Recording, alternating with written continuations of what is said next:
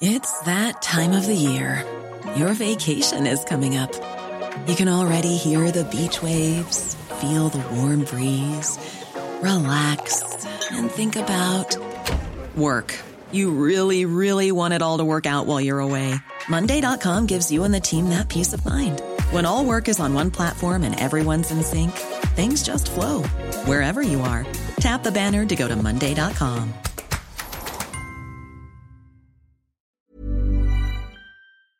Salut, c'est Victoire Tuaillon. Ces derniers mois, avec mon équipe, on a travaillé sur une série exceptionnelle. Ça s'appelle 20 milieux sous ma chair. L'autrice, Caroline Potier, a exhumé des cassettes audio qu'elle enregistrait pour sa meilleure amie lorsqu'elles étaient ados et qu'elle traversait l'enfer, les violences que lui infligeait son père. À partir de son histoire, Caroline Potier, devenue journaliste, a mené l'enquête. Comment on pourrait éradiquer l'inceste? C'est beau, c'est intelligent, c'est bouleversant et je pèse mes mots, c'est d'utilité publique. Pour continuer à sortir de l'océan du déni, écoutez 20 milieux sous ma chair, dans le cœur sur la table.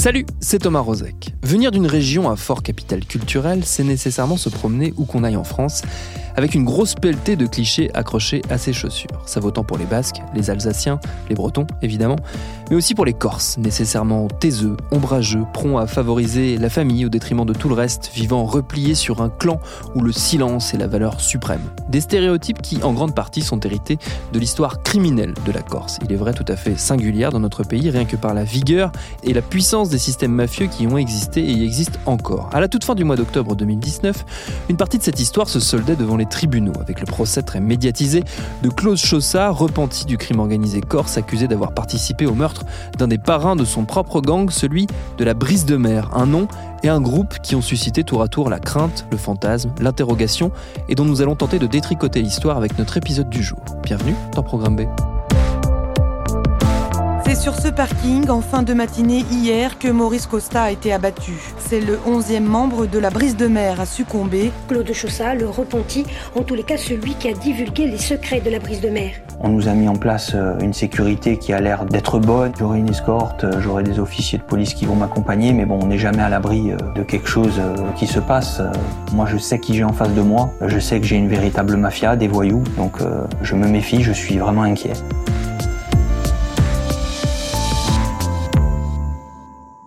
Pour évoquer cette tortueuse et complexe histoire, je suis allé en causer avec quelqu'un qui connaît tout ça par cœur. Ma consoeur Violette Lazare, journaliste à l'Obs.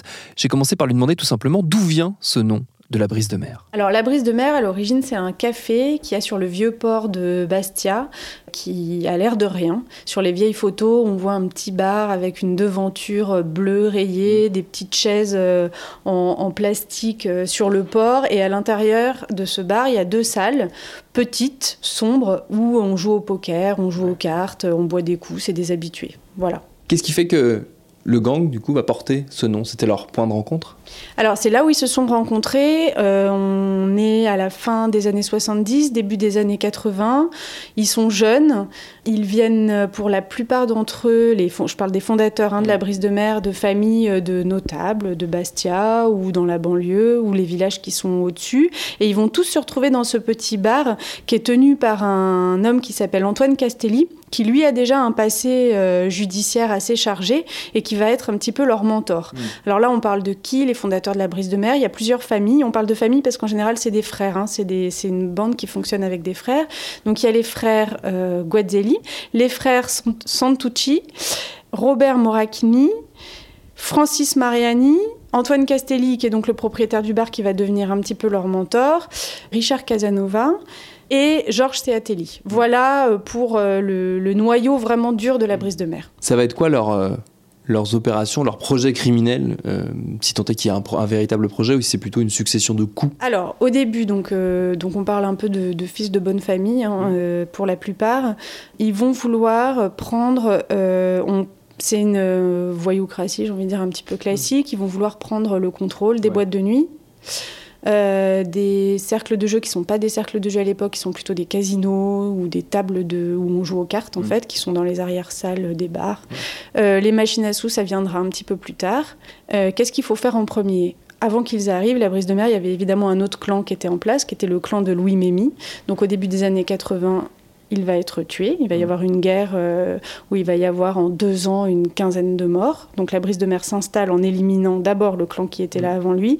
Et comment ils vont gagner de l'argent? Par les braquages. La brise de mer est très connue euh, pour euh, tous les braquages qu'on lui a attribués. Je dis bien attribués parce que judiciairement, il y a eu très peu de condamnations des membres de la brise de mer pour des casses, attaques de fourgons blindés, à Nice, à Marseille, à Paris, à Neuilly.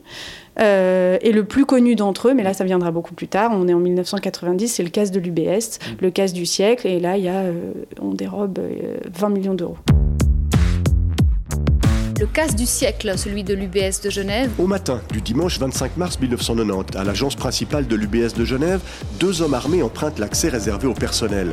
Sous la menace de leurs armes, ils neutralisent deux gardiens, puis un employé et un concierge venu mettre les horloges de la banque à l'heure d'été. Ils débranchent le système d'alarme et ouvrent tranquillement une dizaine de coffres au service des monnaies étrangères. Il n'y a pas d'effraction, les deux hommes possèdent les clés et les codes d'accès aux coffres. Leur coup dure près de deux heures, pendant lesquelles les deux bandits chargent 220 kilos de billets dans deux camionnettes. Montant du butin, 31 400 000 francs. Qu'est-ce qui fait qu'il y a eu si peu de, procès, justement, vous le mentionniez, de membres de la brise de mer euh, pour ces braquages, alors qu'ils sont, pour le coup, euh, traditionnellement, ils leur sont attribués? Alors, ils sont totalement insaisissables. Euh, je pense qu'il y a deux raisons. Déjà, c'est des hum, professionnels du braquage. Donc ils ont des équipes à tiroirs, ce qu'on appelle des équipes à tiroirs. Ça veut dire que sur un coup, il va y en avoir un qui va faire le chauffeur, l'autre qui va être l'artificier pour euh, faire sauter le, fourgon, un, autre qui va être euh, un petit peu le cerveau. Et l'équipe bouge à chaque fois. Donc pour les policiers, ils sont très difficiles à attraper parce que une seule et même personne ne va pas jouer le même rôle à chaque braquage. Ensuite, ils vont fonctionner euh, avec... Alors il y a un noyau dur de la brise, hein, comme je vous disais, mais il y a des secondes équipes, troisième équipe, quatrième équipe qui vont venir les rejoindre sur des coups comme ça mm. ponctuellement. Donc en fait, ils sont un petit peu, c'est protéiformes comme ça. Mm. Ils sont très difficiles à attraper. Ça, c'est une des premières raisons c'est qu'ils sont bons dans ce mm. qu'ils font. Euh, la deuxième euh, raison, c'est qu'à ce moment-là, à la fin des années 80, euh, les mouvements nationalistes vont émerger, vont être de plus en plus violents et les autorités vont se concentrer sur cette forme de délinquance et euh, vont, les, vont passer complètement à travers euh, euh, la puissance de la brise. Ils vont pas du tout la voir grandir et une fois qu'ils vont s'en apercevoir, et on, là on est plus à la fin des années 80, début des années 90, j'ai envie de dire c'est presque trop tard. Mmh. C'est-à-dire qu'ils ont gagné énormément d'argent et que cet argent a été investi mmh. dans de l'économie légale. Donc je parle des boîtes, des bars, mais pas seulement tous les commerces, euh, les hôtels, les infrastructures touristiques. Tout cet argent commence petit à petit à être investi dans l'économie légale, ce qui leur donne un soutien aussi un petit peu forcé, évidemment, hein, mais au sein de la population qui est énorme. Donc ils vont devenir en fait imprenables. Est-ce qu'il y a un véritable fonctionnement euh, en gang ou en clan ou est-ce que c'est très organisé par petites, petites équipes? Parce que un des, un des, une des lignes de défense régulières des membres de la, de la brise de mer, c'est de dire la brise de mer, ça n'existe pas. Il n'y a pas de gang, la brise de mer, c'est une légende. alors, si vous voulez, oui, euh, euh, dès qu'un membre de la brise de mer est interrogé par la police, il dit mais la brise de mer, c'est n'importe quoi. C'est un bar où j'avais l'habitude d'aller pour jouer aux cartes. C'est pas du tout le nom d'un clan. Il y en a aucun qui reconnaît l'existence d'un clan. Aucun. Ceux qui y appartiennent. Et Francis Mariani avait eu cette saillie très célèbre aujourd'hui où il avait dit la brise de mer, c'est de la pipette, de la pipette, de la pipette. Voilà, ça c'était au cours d'un procès. Il a même dit au cours d'un autre procès, euh, parce qu'il avait un sens de l'humour un petit peu grinçant, mais il avait quand même un certain sens de l'humour et de la répartie. Et à un procès, il avait dit euh, heureusement que le bar où on se retrouvait s'appelait pas les trois petits cochons, parce que sinon on aurait eu un nom qui aurait été moins glorieux. Voilà. Donc ils aimaient bien se moquer aussi les autorités de la justice. Donc la brise de mer, elle a vraiment existé. Euh, on le sait grâce à des témoignages de personnes qui, y ont, qui ont, été à l'intérieur. Donc Claude Chaussat, hein, qui est notamment le premier repenti en Corse. Alors repenti pas au sens juridique parce qu'il n'a pas eu le statut, mais repenti au sens euh, commun, en mm. tout cas. Euh, donc lui a beaucoup parlé de la brise de mer. Et dans des écoutes euh, récemment, des héritiers de la brise de mer ont été arrêtés pour un double assassinat. et les policiers ont pu avoir accès à, leurs échanges privés, au SMS, où on voit que les héritiers de la brise de mer disent, nous, ce qu'on veut, c'est redonner sa puissance à la brise. Voilà. C'est une des premières fois en fait, en 40 ans, que ce nom est inscrit. Et c'est dans la bouche de Christophe Guazzelli, enfin plutôt dans ses, dans son, dans ses messages, écrit, euh, où il dit, moi, mon but, voilà, c'est de redonner la puissance à la brise. La brise de mer a existé et la brise de mer existe toujours. Vous avez mentionné les, mouvements nationalistes qui du coup vont beaucoup occuper les forces de police euh, et, de renseignement dans les années 80 et au début des années 90. C'est quoi leur lien entre les mafieux euh, de la brise de mer, les malfrats de la brise de mer et ces groupes nationalistes potentiellement violents Parce qu'il y a des liens qui se tissent au fil du temps. Il y a des liens, ouais. Ils sont très compliqués à, définir de façon euh, comme ça unilatérale. Ce que ce qu'on sait, c'est que Richard Casanova a commencé dans les rangs du FLNC. Euh, donc lui dit que quand il est interrogé là-dessus, que c'est une période romantique, que les jeunes sur le continent faisaient mai 68 et que lui, bah, c'était sa façon un petit peu de se rebeller, mais que ça n'avait rien de sérieux. Euh, en vérité, ça a été beaucoup plus sérieux que ça. Ça a été un artificier du FLNC. Donc il a toujours entretenu des liens avec les mouvements nationalistes pendant toute sa carrière, j'ai mm. envie de dire, jusqu'en 2008, quand il se fera tuer. Alors, les liens avec les nationalistes, c'est quoi? C'est difficile, c'est vraiment difficile à répondre, parce qu'on sait des choses, mais il n'y a pas grand-chose qui ont été prouvées, en fait. Mm. Par exemple, Richard Casanova a fait 15 ans de cavale sans être inquiété par la police après le casse de l'UBS. Et on pense aujourd'hui que c'est parce qu'il a été un indique pour la mm. police et que ses anciens liens avec les nationalistes lui a permis de donner beaucoup d'informations aux mm. policiers sur les mouvements nationalistes. Donc là, il a joué un rôle un petit peu de, il a fait un peu de l'entrisme en fait mm. dans ces mouvements-là. Ensuite, on a une autre figure de la brise de mer qui est Francis Mariani, qui en 1984 va s'échapper de prison avec euh, Pierry, Charles Pierry. Donc euh, oui, enfin chef euh, présumé du FLNC, même s'il ne l'a jamais reconnu, mais c'est un ancien chef présumé du FLNC. Donc ils, ils entretiendront toujours des liens très étroits. Mmh. Euh, ce qu'on coutume de dire euh, les policiers aujourd'hui, c'est que la brise de mer a toujours été dix fois plus puissante que les mouvements nationalistes. Mmh. Et que les nationalistes ont pu se servir de la brise à des moments donnés pour régler leurs affaires, que les pouvoirs politiques aussi se sont servis de la brise de mer pour éliminer certains mouvements nationalistes dont ils voulaient se débarrasser. Mm. Ça, on parle de la guerre donc euh, qu'il y a eu entre la brise de mer et Armata Corsa notamment. Hein. Petite parenthèse sur ce point précis. Armata Corsa, c'était un groupe nationaliste armé créé à la toute fin des années 90, un groupe dissident du FLNC, la principale faction nationaliste de l'île. En moins de trois ans, Armata Corsa va être décimé. Ses deux principaux initiateurs sont assassinés, ainsi que plusieurs autres militants. On attribue ces morts donc à la brise de mer, agissant pour le compte de nationalistes concurrents, possiblement le FLNC. Fin de la parenthèse, retour à notre discussion avec Violette Lazare, à qui j'ai demandé dans quelle mesure les organisations criminelles corses ont bénéficié de l'essor immobilier et touristique de l'île.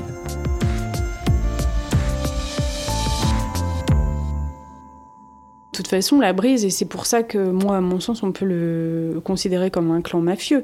C'est-à-dire qu'il a pénétré tous les tissus légaux de l'île, euh, économiques et politiques. Mmh. Donc, euh, les investissements immobiliers et encore les investissements touristiques ont été un de leurs premiers investissements les hôtels, euh, les paillotes, et puis pour le plus connu d'entre eux, le domaine de Murtoli, qui est un domaine euh, qui accueille tous les étés euh, aussi bien la jet set, les acteurs que Nicolas Sarkozy, aurait, je dis aurait encore une fois, parce qu'il n'y a pas de preuve absolue en tout cas, était construit avec l'argent du casse de l'UBS. Mm. L'hébergerie, euh, le, développement du, domaine, etc. Et surveillé euh, par les autorités depuis, depuis 20 ans. Rien n'a jamais été prouvé, mais ce domaine appartiendrait en vérité à la brise de mer. Parmi les lieux qui comptent aussi dans, dans l'histoire de la brise de mer, il y a une prison c'est la prison de Borgo, je mm. crois. Euh, quel rôle, quelle place elle tient dans l'organisation criminelle de la brise de mer? Alors, je ne sais pas si elle tient une place particulière dans l'organisation, mais en tout cas, il y a des anecdotes qui sont quand même assez, assez marquantes. En 2000, très exactement, une partie de la brise de mer est arrêtée à Sartène. Euh, ils sont tous assis sur un petit muret. Il y a Francis Mariani, euh, il y a Maurice Costa, il y a Alexandre Chevrière, Éric Marant, qui sont un peu leurs correspondants à Marseille, mm. on va dire. Ils sont tous arrêtés parce qu'il y a un commerçant qui vient de dire qu'il y a une bande qui les a qui l'a extorqué, qui a voulu le raqueter. Il ne sait pas du tout que c'est la brise de mer. Mm. Les, gendarmes arrivent, ils arrêtent tout le monde. C'est quasiment la première fois qu'ils les arrêtent tous en même temps. Bon. C'est assez cocasse parce qu'ils pensent que c'est qu'ils vont arrêter n'importe qui. En fait, ils arrêtent quand même les plus grands voyous de ces décennies. Il les emmène euh, évidemment euh, au tribunal, garde à vue. Le commerçant s'aperçoit que c'est la brise de mer. Il dit ah non non non non c'est pas eux c'est pas eux je me suis trompé c'est pas du tout eux qui m'ont raquetté pas du tout pas du tout. Euh, Francis Mariani dira même à un juge franchement monsieur le juge vous croyez vraiment qu'on est là pour du racket? Bon en gros on n'en est mm. plus là quand même. Donc en fait ils seraient venus pour commettre un assassinat mais ils ont été arrêtés à temps. Mm. Bon bref ils sont envoyés à Borgo. à Borgo, ils deviennent les rois.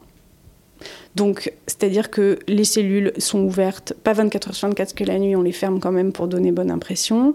Euh, les repas, ils mangent pas à la cantine de la, prison, ils se font livrer les, les, meilleurs plats des restaurants de Bastia, qui leur apportent à manger. Et au bout d'un moment, ils en ont marre d'être en prison parce qu'ils perdent un peu leur temps quand même. Et ils vont même dire au juge, monsieur le juge, maintenant ça suffit, euh, on commence à en avoir marre, là, faudrait nous libérer. Bon, sauf que le juge les libère pas. Et donc, ils vont inventer un stratagème qui est quand même un des plus, un des plus soft, euh, une des évasions les plus soft, je pense, du siècle, qui est l'évasion par fax. C'est-à-dire qu'un matin, euh, la prison, le, bureau du, greffe de la prison va recevoir un, un, message comme quoi Monsieur Mariani, Monsieur Costa, je pense qu'il y a Monsieur Chevrière, Monsieur Marot sont libérés.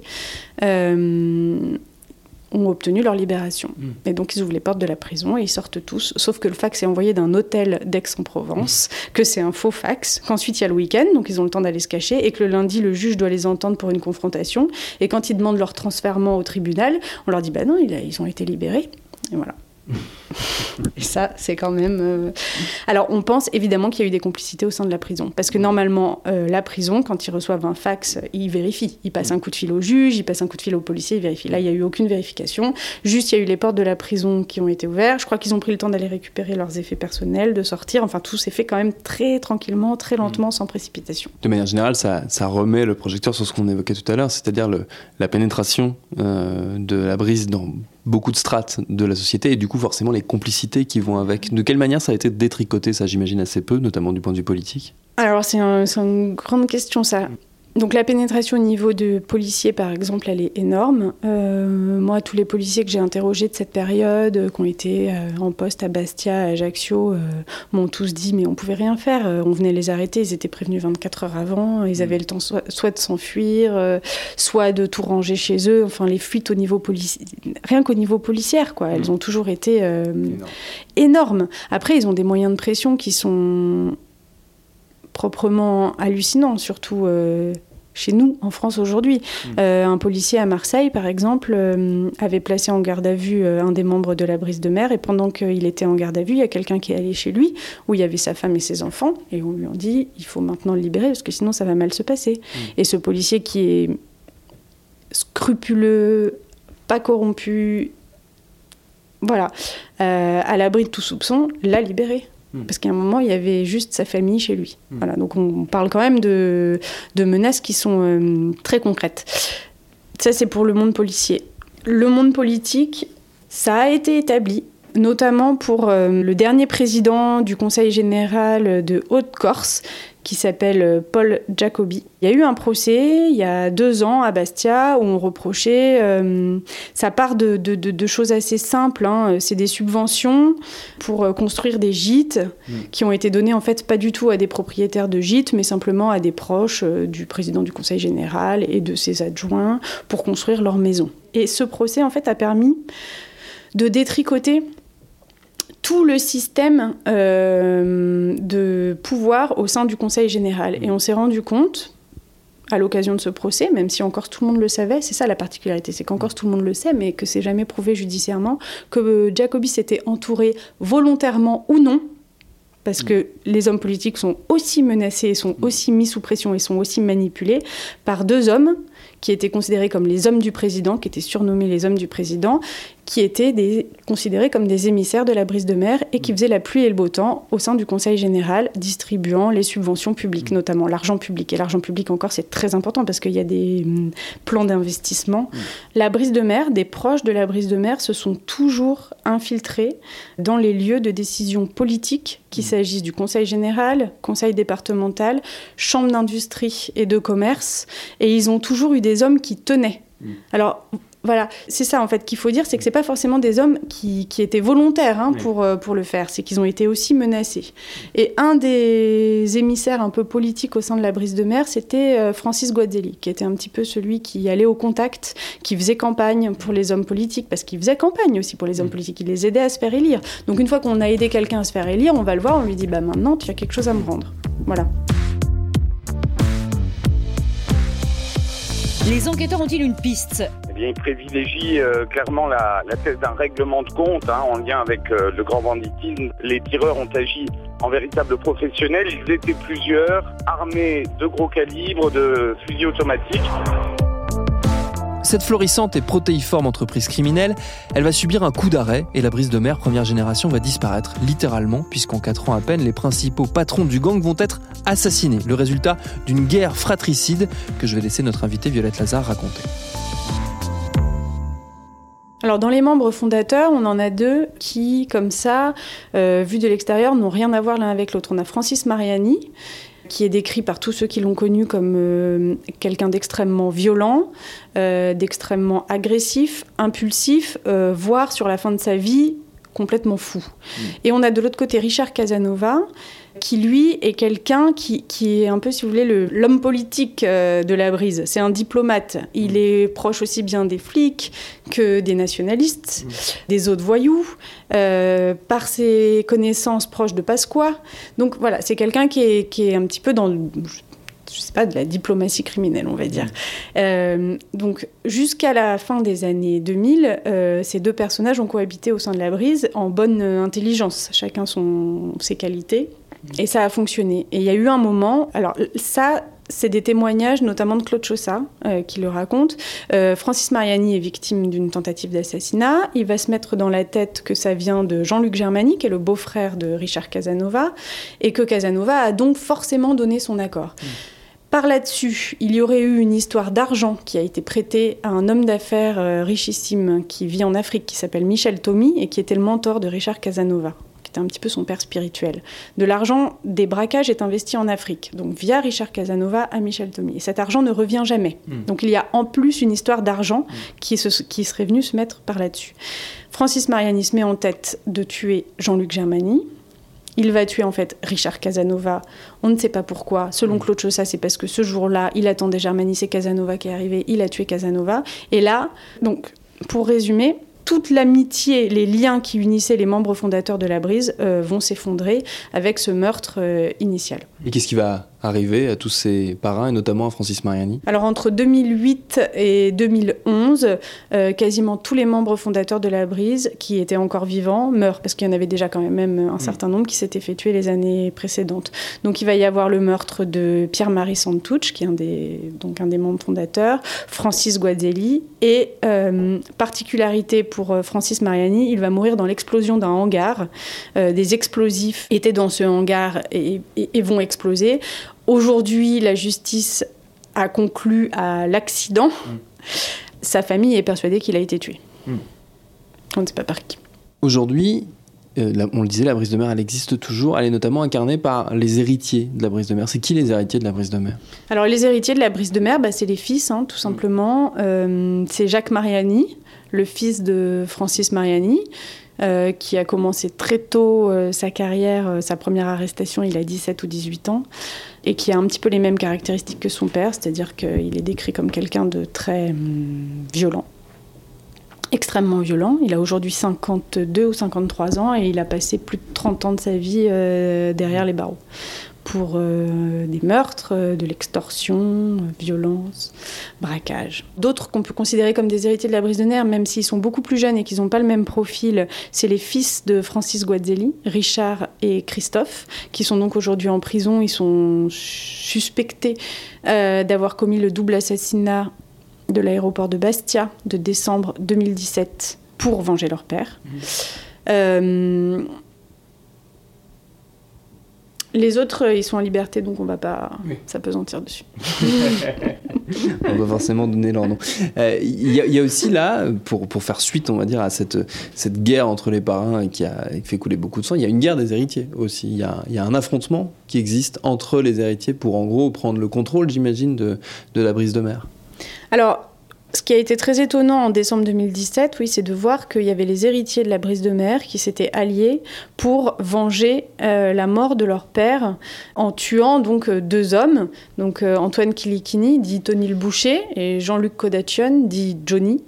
Disons que judiciairement, ça n'a pas, encore une fois, judiciairement, il n'y a pas eu de procès, il n'y a pas eu de preuves, etc. Mais ils sont considérés comme faisant partie du, de la bande de Jean-Luc Germani et d'être responsables de la mort de Francis Guazzelli, Pierre-Marie Santou, Jean-Claude Colonna, enfin tous les, tous les mm. pères.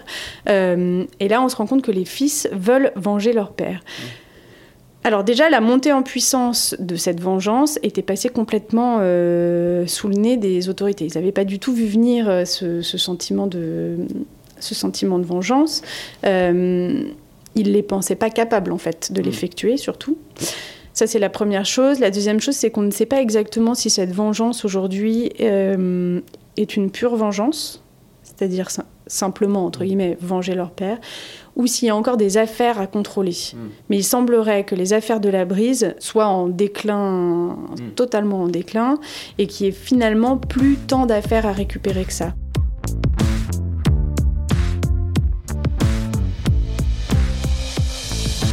Et pour aller plus loin sur ce sujet, je ne peux que vous conseiller de voir ou revoir l'excellente série documentaire Mafia et République de Christophe Nick, Pierre Péan et Vanessa Ratigné qui remonte avec beaucoup de précision le fil des liens entre pouvoir politique et pouvoir criminel. Merci à Violette Lazare pour ses réponses. Programme B, c'est un podcast de Binge Audio préparé par Lauren Bess, réalisé par Victor Dubin.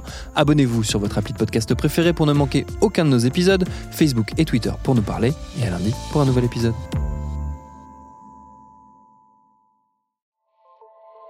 Salut, c'est Sinamir du podcast L'Affaire. En 2016, je suis monté sur un bateau de sauvetage en Méditerranée et ce que j'y ai vu n'a pas changé.